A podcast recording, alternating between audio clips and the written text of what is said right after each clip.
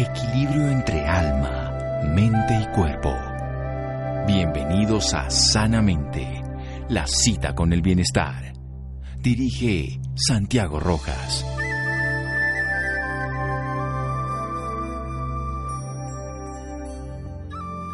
La intuición de una mujer es más precisa que la certeza de un hombre, Durán Kipling. Buenas noches, estamos en Sanamente de Caracol Radio.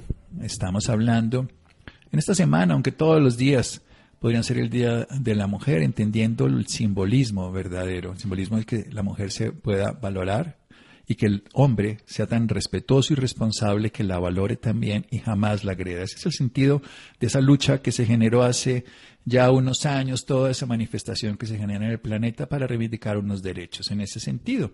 Pero hay un derecho que la mujer también tiene y un deber, que es el derecho y el deber a la salud.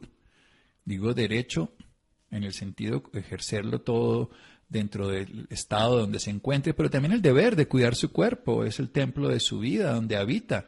Y es importante que haga algo que se llama medicina preventiva. En medicina nosotros tenemos varias estrategias terapéuticas. Tenemos la prevención, que es evitar, por ejemplo, la vacunación. Tenemos la promoción, que es desarrollar capacidades que nosotros podríamos hacer, como hacer ejercicio, comer saludable. Tenemos la promoción que se puede llevar a la curación, porque la promoción ayuda a que se eviten, a que se quiten enfermedades que ya existen, un antibiótico para una infección, o la paliación cuando ya el paciente no tiene curación. Pero para eso hay que saber muchas veces qué nos está pasando. Entonces, hacerse exámenes de rutina dividido en una connotación de edades por debajo de 40 y por encima de 40 puede hacer que una persona tenga, una mujer, en este caso vamos a hablar solamente de la mujer, pueda tener una mejor condición de salud porque sabe lo que le ocurre y sabe cómo actuar directamente. Vamos a hablar con una médica familiar de la Universidad del Bosque, candidata a magíster en salud pública de la misma universidad, la Universidad del Bosque, médica general de la Universidad San Martín de Bogotá y actualmente líder de consulta externa de Vitalea. Precisamente nos va a hablar de exámenes de rutina. Doctora Andrea Rincón, buenas noches y gracias por acompañarnos. Eh, buenas noches, doctor Santiago. Gracias a usted por la invitación. Bueno, de una manera corta, ¿cuál es el sentido de hacerse exámenes, digámoslo así, de rutina que nos puedan ayudar a saber el estado de salud y qué puede pasar a esa persona? Bueno, pues dado el papel tan importante que tiene la mujer hoy en día a nivel sociedad, eh, es básico que las mujeres estemos pues activas, eh, digamos que en el enfoque de, la familia, de el trabajo, de ser social y tengamos eh, como identificado todos los factores de riesgo que pueden atentar contra nuestra salud o pueden estar asociados a cualquier enfermedad que se manifieste tardíamente después de los 40 o que se manifieste en un inicio temprano. Muy bien, entonces vamos a hablar sobre eso, sobre qué exámenes, cómo serían, porque es muy importante entender que si hacemos prevención nos va mejor, fíjese qué es lo que se va a buscar con la vacuna, si hacemos promoción también, pero necesitamos saber en dónde estamos. En dónde estamos sabemos para dónde vamos y así cambiamos la ruta o la seguimos de esa manera. Seguimos en un momento aquí en Sanamente de Caracol Radio. Síganos escuchando por salud. Ya regresamos a Sanamente. Bienestar en Caracol Radio. Seguimos en Sanamente.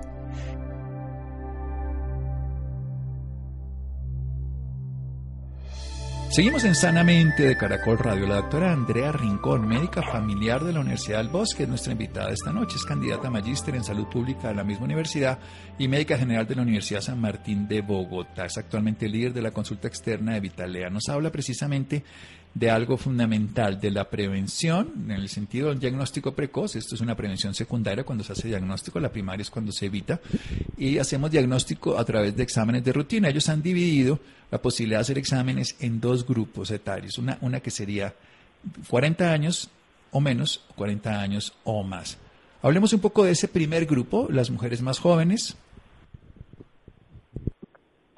Listo, pues las mujeres más jóvenes, digamos que menores de los 40 años, en general vamos a encontrar un grupo de mujeres saludables que están dedicadas pues a hacer sus metas, sus logros, sus trabajos, pero que también por eso pueden dejar a un lado su salud.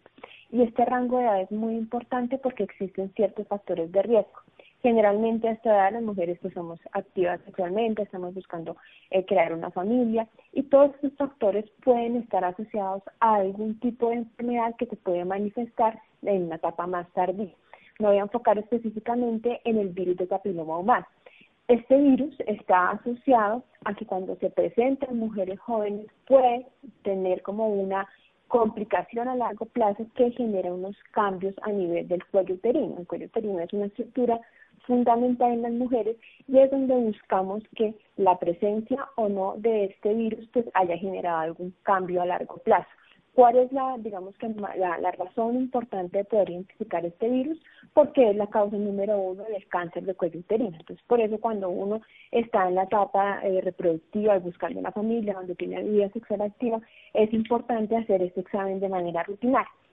Se ha identificado que estas pruebas para poder identificar el virus del papiloma humano, digamos que ahorita tenemos dos pruebas, una como tal, que es el BPH, que se llama el virus, que es la, permite la identificación de este virus en el cuello uterino, y la otra, pues, es la citología, que no nos va a permitir la identificación del virus, sino nos va a permitir qué cambios ha hecho el virus a las células del cuello uterino de cada mujer.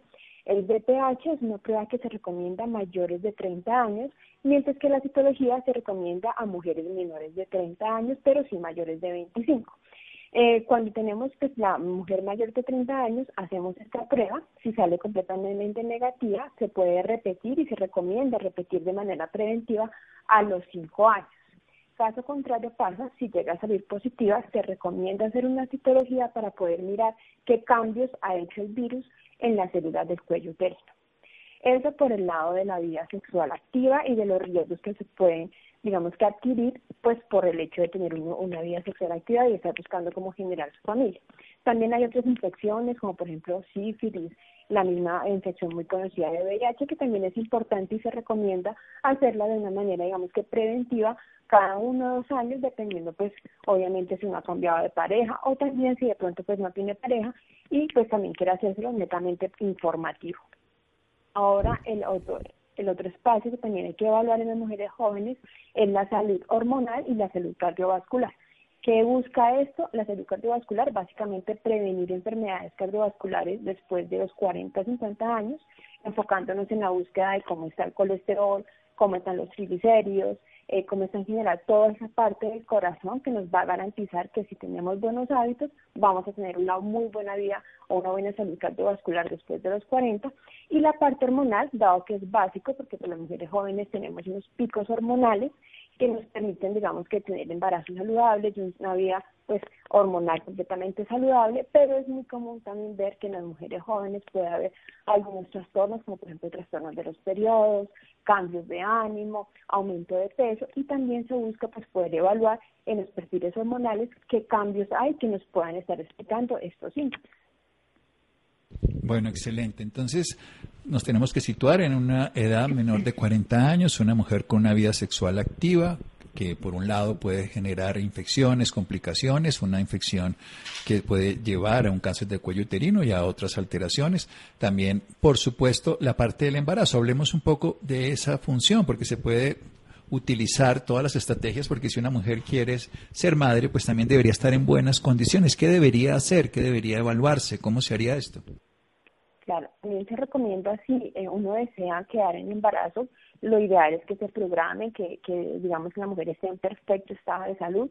Inicialmente hay que mirar cómo está la parte hormonal, hay que descartar la presencia de algunas infecciones que pueden poner en riesgo tanto la salud del bebé como la salud de la mamá en caso que quede embarazada. Infecciones como el toxoplasma, que digamos que es muy común escucharlo, la rubéola, la varicela, que son infecciones que muchas veces no son sintomáticas en algunos casos, especialmente el toxoplasma, pero que sí se identifican a partir de un examen y nos pueden, digamos que, disminuir el riesgo en el caso que la mujer que lo padezca quede embarazada.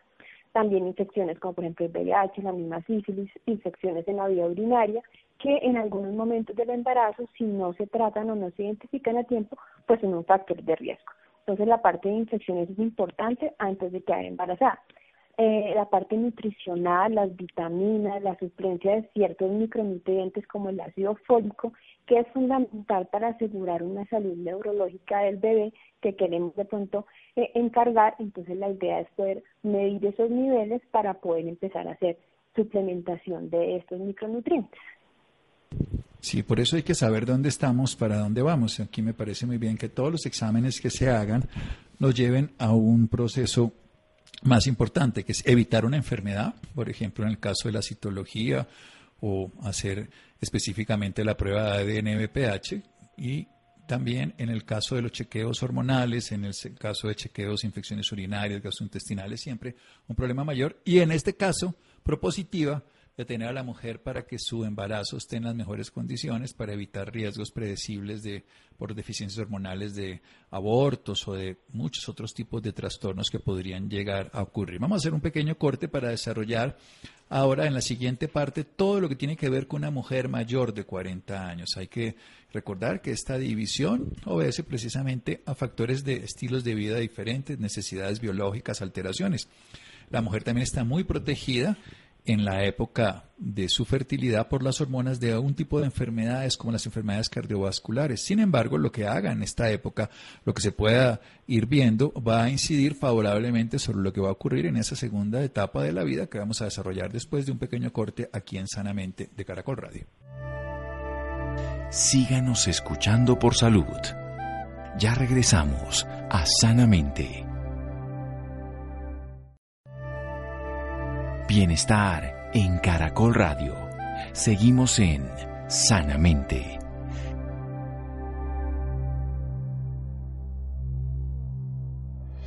Seguimos en Sanamente de Caracol Radio. Andrea Rincón, nuestra invitada de hoy, médica familiar de la Universidad del Bosque, candidata a magíster en salud pública de la misma universidad, médica general de la Universidad San Martín de Bogotá, actualmente líder de consulta externa de Vitalea. Nos está hablando de empoderarse, la salud, exámenes de rutina que toda mujer se puede llegar a realizar y que serían preventivos para poder hacer promoción o, prevención o tratamiento curativo en muchas enfermedades. Lo han dividido en dos grupos en su empresa, lo dividen en grupos de menores de 40 años, personas que están llenas de dinamismo, que pueden no estar sintiendo absolutamente nada, una cosa fundamental es que muchas enfermedades son asintomáticas y siempre es mejor diagnosticarlas asintomáticas. Esto sería el éxito de la medicina, que uno pudiera conseguir, por ejemplo, un examen de glándula mamaria por una ecografía o por una historia familiar, aunque debajo de los 40 no se acostumbra, pero una ecografía se podría hacer una mujer y encontrar una lesión antes de, de que estuviera presentándose, sería ya mucho más saludable para su tratamiento. O la citología que nos está hablando, que las mujeres menores de 25 años realizan una vez al año después de los tres años del inicio de su vida sexual o depende de la población de riesgo, o que puede saber si tiene un carcinoma de cuello o tiene una infección. Por eso los exámenes preventivos como diagnóstico precoz son muy importantes en la mujer, así sea asintomática. Y también se pueden hacer como promoción de una buena calidad de vida para un buen embarazo y para tener buenas condiciones. Pero pasemos al otro lado, a los 40 años en adelante doctora Andrea Rincón? Bueno, doctor, después de los 40 años, eh, digamos que hay otros eh, factores de riesgo que aparecen y que se tornan un poco más importantes en la salud de la mujer. Eh, sigue existiendo el mismo factor de riesgo del BPH, por eso es importante seguir haciendo los exámenes de rutina para poder identificar. Básicamente, después de los 40 años, se recomienda hacer la prueba del BPH con el mismo seguimiento y tamización que recomendé previamente. Si sale negativo, a los cinco años y no, pues no hay ningún problema. Otra parte importante es el tema de la, de la salud de los senos o de las mamas, que es algo que hace parte fundamental del desarrollo de la mujer. Siempre se recomienda que pues, uno como mujer sea la primera que conozca su cuerpo y pueda identificar cualquier cambio que suceda en él. Eso pues hace también eh, o se torna más importante en el examen de los senos. Se recomienda que todas las mujeres mensualmente nos examinemos los senos, pero después de los 40 años, aparte de esa valoración mensual, se recomienda que la mujer vaya al médico y sea el médico también por lo menos una vez al año, experta en la evaluación de los senos, que la acompañe y, le, y pues examine también sus senos y pueda identificar cualquier cambio en este. Si esto pasa, si hay alguna identificación de riesgo en el examen hecho por el experto, se recomienda hacer una imagen que generalmente después de los 40 se debe hacer es una mamografía y teniendo en cuenta también posibles factores de riesgo que pongan, pues, la redundancia, en riesgo a la mujer de sufrir de cáncer de seno. Entonces, eso también es muy importante. Por otro lado, dado que ya estamos eh, en la época premenopáusica, cercana a la menopausia, el riesgo cardiovascular, como mencionaba el doctor, cambia, aumenta un poco en comparación a las mujeres más jóvenes. Eso pasa básicamente porque las hormonas que nos protegen empiezan a disminuir su concentración en nuestro cuerpo y aumentan pues el riesgo que suframos, que las mujeres mayores de 40 sufran eh, enfermedades cardiovasculares como por ejemplo el infarto agudo del miocardio. es por eso también muy importante evaluar cómo está todo el tema de colesterol, de perfil lipídico, que se llama así este, ese tipo de exámenes, el perfil lipídico incluye el colesterol total, los triglicéridos, todas estas grasas que son fundamentales para nuestro cuerpo, pero que evaluadas previa, eh, digamos que de una manera temprana, pueden permitir identificar algunos factores de riesgo, que también, digamos que asociados a ciertos factores de riesgo, pueden hacer que esta mujer sufra de algún evento coronario en algún momento o de alguna enfermedad cardiovascular, como por ejemplo la hipertensión. También como estamos cercanos a la edad de la menopausia, los chequeos hormonales son complementarios a de pronto a los cambios que pueden presentar las mujeres, como por ejemplo los cambios de ánimo, esos calores que suben a la cabeza de repente, eh, también de pronto las alteraciones asociadas a toda la parte del periodo por la perimenopausia. Entonces también se recomienda hacer una evaluación hormonal que incluya la tiroides, que todas las hormonas sexuales que empiezan a cambiar después de los 40 años y más cercanas pues, a la menopausia. Em, a estos exámenes pues también se recomienda hacer una evaluación complementaria de la función tanto del riñón como del hígado, que nos permite saber efectivamente si tenemos algún otro factor de riesgo que pueda poner mayor, eh, digamos que riesgo, otra vez la redundancia, a la mujer de sufrir alguna enfermedad de estos órganos. Bueno, pasemos a algo fundamental. La mayoría de los exámenes de rutina son, ustedes ya deben haber revisado, por lo menos tienen generalidades, son positivos asintomáticos en qué grupo de mujeres, porque ese sería como lo que uno diría, realmente vale la pena hacer, esto lo llamamos tamizaje en medicina, screening, que uno le hace a, a, un grupo social, a un grupo determinado y dice, bueno, va a encontrar esto. ¿Qué tan frecuente es encontrar un problema que no ha sido sintomático para la mujer y que pues se puede atender a tiempo. Es, frecuente y muchas veces esos escenarios están asociados con el estilo de vida de cada uno. Puede que uno a los 30 años sea completamente asintomático, pero toda su vida previa ha tenido de pronto un estilo de vida poco saludable, tabaquismo, alcoholismo, no hace ejercicio sedentario, eso favorece que aumente el riesgo de sufrir muchas enfermedades. Tenemos una pandemia también que es la obesidad y muchas veces esa es la, parte como inicial de una serie de enfermedades o de patologías que pueda que la persona o la mujer en este caso no sienta nada, sino que simplemente se hizo un chequeo y se identificaron que tiene de pronto el colesterol alto, el azúcar alto y es una mujer completamente sana. Entonces es frecuente, está muy asociado a otros factores, también como por ejemplo factores de riesgo en, en la familia, factores genéticos, antecedentes eh, de pronto de enfermedades que pongan mayores el mayor riesgo a la mujer de sufrirlas sin necesidad de tener de pronto algún síntoma. Entonces, es frecuente, pero eso sí se recomienda que de manera preventiva se hagan exámenes, especialmente cuando de pronto en la familia tenemos algún riesgo mayor o de pronto por nuestro estilo de vida también tenemos algún otro riesgo, como por ejemplo de diabetes, si no tenemos un peso adecuado, si no nos alimentamos adecuadamente. Entonces, en esos escenarios sí es importante la medicina preventiva y hacer este chequeo. Bueno, yo quiero que nos cuente precisamente de eso, porque el sentido de diagnosticar no solo es tener un problema, sino tener una solución. Hablemos un poquito de estilo de vida saludable, cuáles son esas recomendaciones, así como los exámenes de rutina son para diagnosticar, la actividad de rutina saludable es para promocionar y prevenir, promocionar salud y prevenir enfermedades. Eh, eso es importantísimo en, todos los modelos de salud y en la salud pública y en la salud eh, de atención primaria lo ideal siempre es fomentar estilos de vida, entonces mejorar ciertas cosas que de pronto hemos hecho no de una manera adecuada durante el transcurso de nuestras vidas y la idea es como llegar a motivar a la persona para que diga, ok, voy a mejorar mi estilo de vida, voy a dejar de consumir trago, voy a dejar de fumar, voy a empezar a consumir de pronto comida que antes no consumía y a mejorar todos mis, mis factores de riesgo. Entonces, digamos que el entorno saludable, la idea es siempre fomentar alimentación equilibrada, con una cantidad adecuada de frutas y verduras, disminuir el consumo de ciertos eh, alimentos que tienen de pronto muchas grasas, muchos azúcar, que son ultraprocesados, porque generalmente no son buenos alimentos para el cuerpo.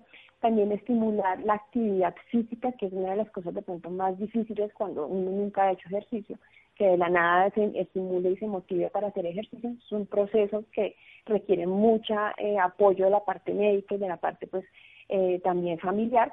Y la idea es empezar a fomentar especialmente en la mujer que se mueva y esté activa de a poquitos.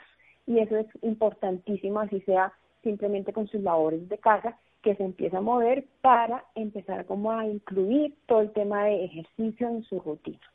Eso por un lado. También la parte eh, de sueño, de estrés, de manejo de emociones hace parte fundamental de todo el estilo de vida saludable. Cuando hacemos ejercicio mejoramos la parte emocional, eh, mejoramos también el estado pues de ánimo como tal y también rendimos más en nuestro trabajo. Entonces, digamos que todo eso es una cadena de, de situaciones que se empiezan a fomentar desde tener contacto con nuestros pacientes. Eh, eh, nosotros en Italia es lo que estamos eh, intentando como fomentar en todos nuestros pacientes, es que no solamente estos chequeos, sino también activar como el, el chip de mejorar nuestro estilo de vida, no solamente los exámenes, sino la idea es que empecemos a motivar al paciente o al paciente para que, listo, estamos haciendo esto mal, con la ayuda de los profesionales, con la ayuda de la gente entrenada, podemos tener mayor información para poder enriquecer todo nuestro estilo de vida y poder hacer cambios que van a ser benéficos a largo plazo. Bueno, excelente. Siempre hay que pensar de esa manera. Hacer unos diagnósticos, unos exámenes generan esa condición de saber, pero lo más importante es prevenir la salud la buena, la enfermedad, perdón, y tener buena salud. Hablemos un poco si esos exámenes salen de una manera inadecuada, ¿cómo es el apoyo psicológico, el acompañamiento? ¿no? No le botan el, mire, le salió el, el, el BPH positivo o le salió tal cosa. ¿Cómo funciona esto? Bueno, primero, la idea siempre es que el médico esté al lado del paciente, que se explique de una manera clara, en un lenguaje completamente eh, no médico, porque realmente eso a veces no genera tanta eh, confianza con el paciente y pueda que no lo interpreten de una manera adecuada, pero sí un lenguaje muy claro y que favorezca la relación médico-paciente. Y ahí empezamos como a mirar si se requiere otros exámenes complementarios. Por ejemplo, el, el, del BPH, si se requiere otro examen complementario, la idea es explicarle a la paciente, mira, tenemos estos hallazgos, el paso a seguir va a ser este, siempre conjunto y de la mano con nosotros, con todo el equipo, no solamente médico, sino también enfermería y de salud mental, para poder hacer el seguimiento y llegar a un diagnóstico en caso que sea pues necesario. Eh, también se ofrece pues la opción del tratamiento, si se puede, pues obviamente una opción de tratamiento farmacológico y lo más importante, la del tratamiento no farmacológico, que es con el impacto en todos los hábitos saludables y en los factores de riesgo que pueda que hayan intervenido en un resultado poco favorable de estos chequeos. Sí, siempre hay que entender que prevenir es evitar problemas más grandes y en la salud y en la vida funciona esto. ¿Cada cuánto? Vayamos entonces más bien a tiempo. Si es una persona en teoría joven, saludable, una mujer con una vida sexual activa, ejecutiva, lo que sea, ¿Cada cuánto debería hacerse este tipo de exámenes, ya teniendo en cuenta de que si ha hecho la citología sería cada tres años, pero exámenes de rutina generales y luego hablamos de las mujeres mayores de 40? Perfecto. Entonces, una mujer en menor de 40, saludable, con, digamos que con unos hábitos establecidos de, de actividad física, de comida equilibrada, una vez al año se puede recomendar este chequeo sin ningún problema. Eh, de pronto si identificamos en el chequeo alguna alteración que amerite controles más seguidos, pues ahí obviamente se, se individualiza el caso y pues se, se, propone pues una serie de exámenes de pronto un poco más seguidos. Pero en general estamos hablando de una mujer saludable eh, que se cuide en su, en su salud y en sus hábitos una vez al año está súper recomendada. Bien, entonces una vez al año para una mujer joven, una mujer saludable, una mujer sin afectaciones de salud. Ya, por supuesto, con esto estamos hablando de unos, unos chequeos de rutina. Y una mujer mayor, eh, depende ya de 40, 50, 60, 70, ¿cómo sería? Eh, ya cuando, obviamente, el, hecho de tener más de 40 eh, nos pone mayor en riesgo porque pues nuestro cuerpo está envejeciendo y pues es, es esperado que de pronto hayan cambios eh, en todos estos, órganos. La idea sería, pues, cada seis meses si se identifica algún factor de riesgo, como por ejemplo los factores de riesgo cardiovasculares o, por ejemplo los factores de riesgo como, como las alteraciones de, del azúcar en sangre, que esos exámenes sí se recomiendan hacer mucho más seguido, eh, se puede recomendar hasta cada tres, de tres a seis meses, para poder no solamente hacer como el diagnóstico, sino hacer el seguimiento y hacer la propuesta a la paciente de qué, como, cuáles eh, alternativas tiene para el tratamiento de estos hallazgos. Sí. Y ya terminemos. ¿Qué es esto de Vitalea, doctora Andrea? Ok. Vitalea es, es una, digamos que un modelo de medicina muy alternativo, donde la idea es eh, fomentar en el paciente la realización de una serie de exámenes que nos permitan hacer una categorización de riesgo y a partir de eso hacer un seguimiento por una serie de programas que tenemos establecidos. Tenemos el programa, digamos que de bajo riesgo para el paciente saludable, que de pronto quiere hacerse como sus exámenes de rutina para saber cómo está su salud. Y también tenemos el otro lado, que es el paciente pronto de moderado o alto riesgo, a quienes le identificamos alguna alteración en su salud.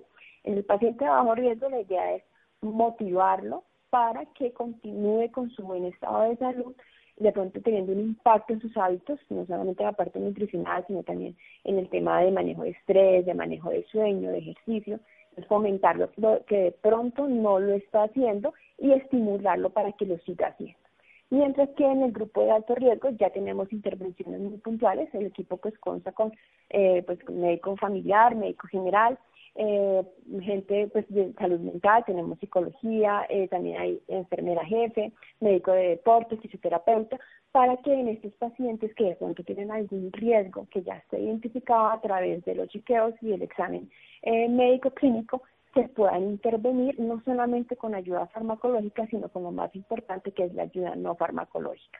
Entonces, Vitalia corresponde también pues a, la parte VIP pues del laboratorio Colcan y la idea es fomentar un estilo de vida donde la medicina preventiva sea algo que, que no sea como un concepto alejado de las personas, sino que sea un aliado para poder identificar el riesgo de la enfermedad y poder estimular eh, estilos de vida saludables estilos de vida saludables, obviamente con un diagnóstico adecuado. Doctora Andrea, ella es médica familiar de la Universidad del Bosque, candidata a magíster en salud pública de la misma universidad y médica de la Universidad de San Martín, actualmente líder de la consulta de Vitalea, que nos ha hablado de este enfoque y nos ha contado de lo importante de la medicina preventiva. Cuéntenos un teléfono para poder ubicar sus servicios profesionales para una persona interesada.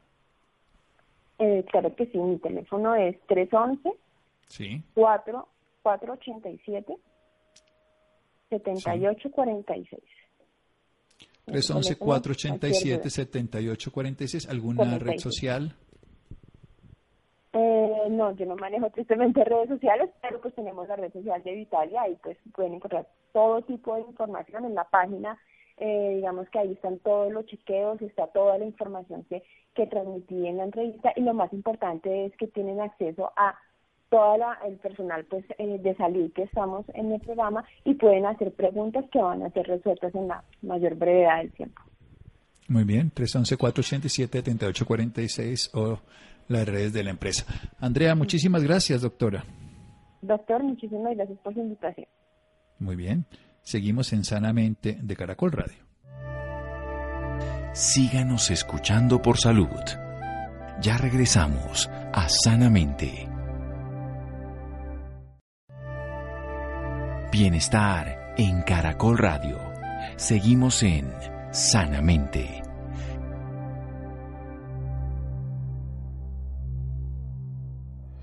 Seguimos en Sanamente de Caracol Radio. ¿Cómo cuidar la piel después de usar el tapabocas, Laura? Muy buenas noches, Santiago, para usted y para todas las personas que nos sintonizan a esta hora. Claro que sí, Santiago, en estos tiempos todos sabemos que es importante usar tapabocas porque ayudan a reducir la propagación de enfermedades y virus. Sin embargo, también es posible experimentar cierta irritación alrededor de las áreas donde se coloca.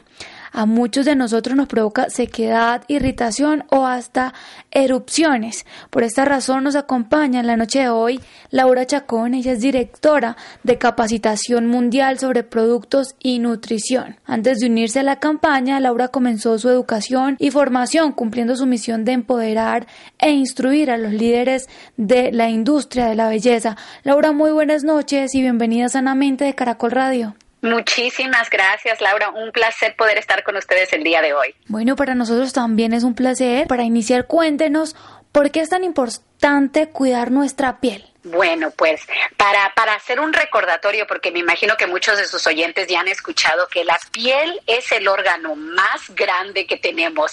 Es un órgano viviente que constantemente se está renovando cada de 28 a 31 días. Tenemos nuevas células.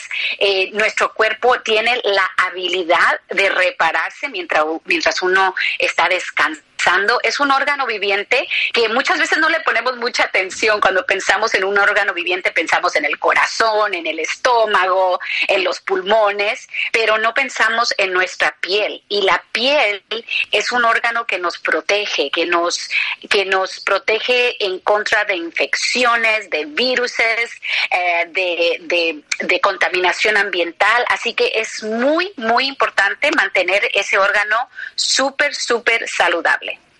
Así es. Bueno, y, tengo entendido que la alimentación también es fundamental en estos casos. Por supuesto, por supuesto. A mí siempre me gusta eh, recordar que todo lo que se come en privado se ve en público. Así que es súper, súper importante que la alimentación sea parte de, de, ese brillo que viene por dentro, porque todo lo que le nutrimos al cuerpo se va a reflejar en la piel. Entonces, entre más verduras, entre más agua, entre más proteína, entre más vitaminas y antioxidantes estemos consumiendo, mejor se va a reflejar en nuestra piel. Así es. Bueno, Laura, y como lo dije anteriormente, el uso de tapabocas está trayendo grandes consecuencias. ¿Por qué es tan importante saber elegir el tapabocas correcto? Eso sí. Y bueno, sabemos que es importante el tapabocas, o sea, no, es una opción, pero sí podemos hacer algunas cositas antes de ponernos el tapaboca para tener un mejor resultado.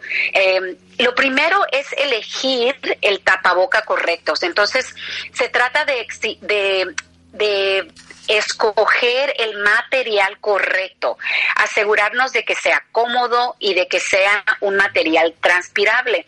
Ahora, porque ¿por qué? Porque todo, no todas las telas son iguales y, yo sé que en estos momentos se encuentran muchos tapabocas con brillo, con, con muchos diseños que muchas veces se nos antoja porque se miran mucho más bonitos, pero tenemos que tener cuidado con el material. El material de poliéster retiene el sudor y puede provocar irritación y puede provocar brotes de acné.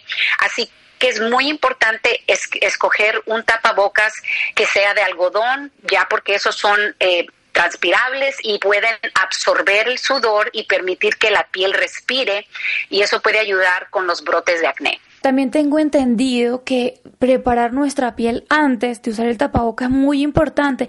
¿Cómo deberíamos preparar nuestra piel? Así mismo como preparamos el, nos, preparamos el cuerpo antes de salir, nos ponemos esos calcetines, si está haciendo mucho frío, más gruesitos, o, un suéter si está haciendo mucho, mucho, mucho, mucho frío afuera, igual se tiene que preparar la piel antes de colocarse el tapaboca. Así que es importante que lavemos, que hidratemos la piel, que la lavemos correctamente con un limpiador em, recomendable, un limpiador que no contenga sulfatos. Los sulfatos son detergentes rudos que pueden irritar la piel. Así que escoger un limpiador que no contenga sulfatos y después una crema que pueda hidratar la piel en una forma efectiva. La recomendación también sería que se utilice una crema con protector solar aunque la mayoría de la cara está tapado con el tapabocas, de todos modos tenemos exposición al sol en la frente, en la piel alrededor de los ojos, entonces queremos de todos modos proteger esas áreas.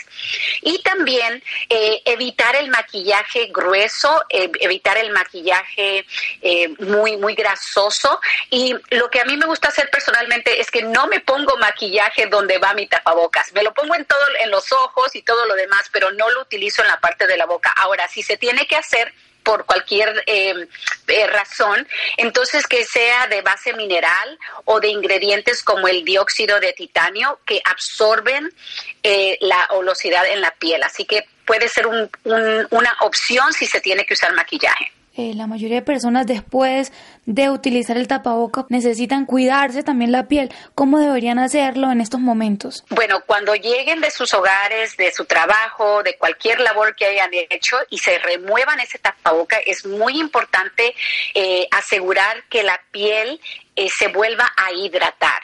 Entonces, la recomendación es de que obviamente se quiten ese tapaboca y antes de tocarse la piel, vayan y lávense las manos, porque en cualquier momento podemos tener de 2 a 10 millones de bacterias en los dedos. Así que lavar las manos y después lavarnos la cara una vez más e hidratarla una vez más, porque eso puede ayudar una vez más, como les comentaba, a a, los brotes de acné, a no tener esos brotes de acné.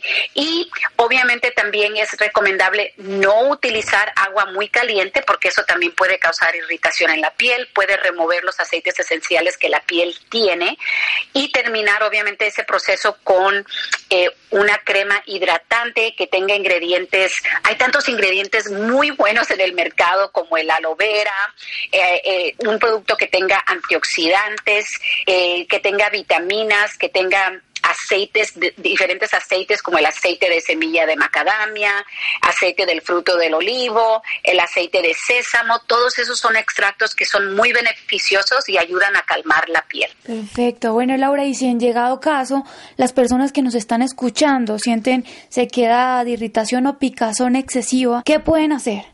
Bueno, muy importante que ellos sepan que sí hay solución para, para, hay un remedio para todo, ¿no? Y mi recomendación es que se hagan una mascarilla hidratante para la piel. Personalmente, yo me hago una mascarilla una vez a la semana con ingredientes que quizás muchos de ustedes puedan tener en casa. Yo los tengo en casa. Eh, se necesita avena, se necesita gel, un gel de sábila o de aloe y, y un poco de miel. Y lo lo que yo hago es que eh, pongo tres cucharadas de avena en un recipiente, le pongo un poco de agua y lo pongo en el microondas por aproximadamente unos 40 segundos. Saco la avena ya preparada, la mezclo bien y le agrego las dos cucharadas del aloe, de la sábila, del gel de aloe o de sábila, dependiendo de cómo lo conocen ah, en Colombia, y después le agrego una cucharada de miel. Lo mezclo bien y se hace como una pastita.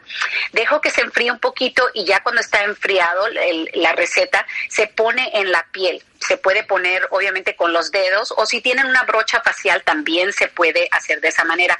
Se deja actuar como aproximadamente 15, 20 minutos y la avena y la miel son conocidas por sus propiedades hidratantes y el gel de aloe o el gel de sábila cuenta con ingredientes que ayudan a reconstruir la piel. Así que es una, es una mascarilla que se puede hacer más de una vez a la semana si tiene uno tiempo ah, y ayuda a hidratar la piel y ayuda a que se sienta mejor. Y obviamente después de que se remueve esa, después de los 20 minutos que se remueve la mascarilla, con agua tibia, no con agua caliente, se le agrega a la piel un hidratante y listo, ya para descansar el resto del día.